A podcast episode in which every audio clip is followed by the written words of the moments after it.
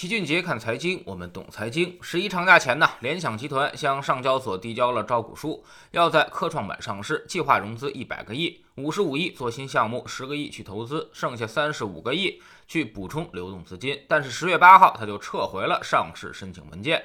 上交所也决定终止对于公司 SDR 并在科创板上市的审核。随后呢，联想回应说，考虑到自己的业务规模以及复杂度，就先不上了。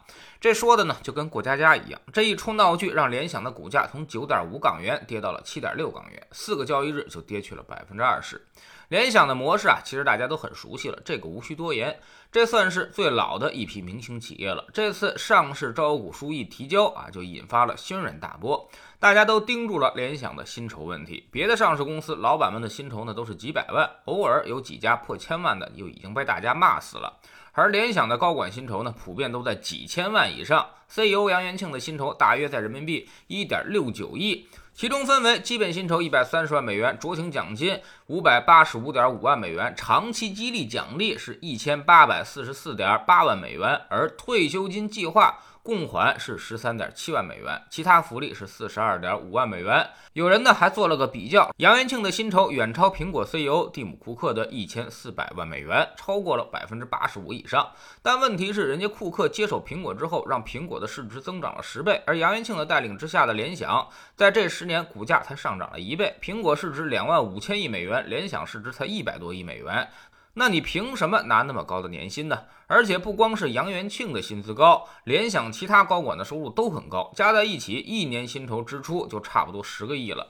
那么你上市融资那点钱，估计都不够给你们发几年工资的。所以大家是颇有微词，甚至有人说啊，这次联想终止上市就是被骂跑的。其实这事儿啊也并不是什么新鲜事儿了。杨元庆的过亿年薪至少已经快十年了。只是他原来一直在港股上，那么所以大家就没怎么关注，而现在要回归 A 股，圈内地投资者的钱了，这才被爆了出来。有人说网友们是仇富啊，但其实呢并不完全对。首先，大家其实并不反对高薪酬，你有本事把公司变得很赚钱，那么你多拿点钱，别人也没啥意见。比如库克的一千四百万美元年薪啊，大家就觉得很合理。腾讯那几个高管，像什么刘炽平、张小龙，一年拿两三个亿，拿也就拿了，毕竟人家企业业绩很好，一年赚一千六百多个亿。但联想的业绩呢，就有点说不过去了。联想过去几年啊，净利润才只有几十亿，高管们就拿走了十亿，再这么。搞下去啊，过几年公司恐怕都没有高管们赚得多。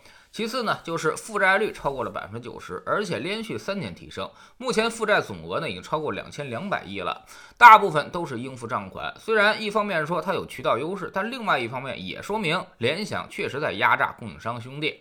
所以大家觉得你真这么有钱的话，不如先把之前的债还一还啊。它的流动性负债呢就已经高达一千七百亿了，其实公司还是压力山大的。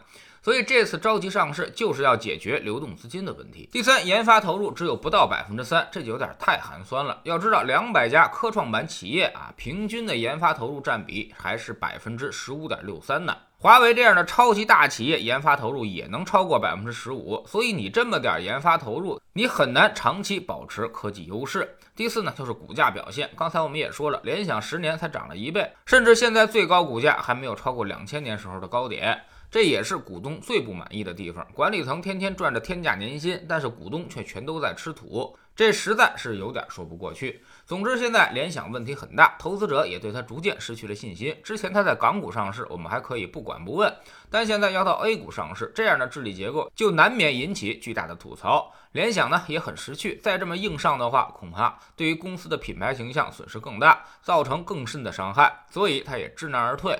不过话说，科创板也是出师不利啊！本来想找几个标杆，中芯国际呢现在股价腰斩，蚂蚁呢倒在了临门一脚之上，自身反而开始麻烦不断。而联想这次又是偷鸡不成蚀把米，所以大家在科创板上市，恐怕要好好的掂量掂量了。说句开玩笑的话啊，那么科创板是不是有点风水不太好？应该去庙里多拜拜。如果科创板十年之内孕育不出什么好公司的话，那么它就难言成功。相比于创业板那边，人家已经有宁德时代。东方财富、迈瑞医疗这些明星公司了，而科创板这边现在应该心里十分着急。如果再没有标杆企业出现的话，那么在日后的竞争当中，它将处于非常非常不利的地位。但问题是，标杆企业上哪儿去找呢？没有标杆企业，那么配置科创板的意义又在哪儿呢？在知识星球秦杰的粉丝群里面，我们其实一直都没有让大家配置科创板，原因也尽在于此啊。那么缺乏标杆企业，也缺乏明星效应，估值太高，长期收益其实很难保证。所以未来主要的配置方向还是在主板和创业板，其他的都没什么太大的确定性。我们总说投资没风险，没文化才有风险。学点投资的真本事，从下载知识星球找齐俊杰的粉丝群开始。我们不但会给你结论，还会告诉你逻辑和原因，让你自己掌握分析的方法和技巧。在知星球老齐的读书圈里，我们正在讲《预测》这本书。昨天我们回顾了一下历史上那些大的周期，而且发现了一条神奇的均线。历史上的所有周期啊，几乎都是是沿着这条均线起伏转折的。这条均线就是最简单的周期观察窗口。每天十分钟语音，一年为您带来五十本财经类书籍的精读和精讲。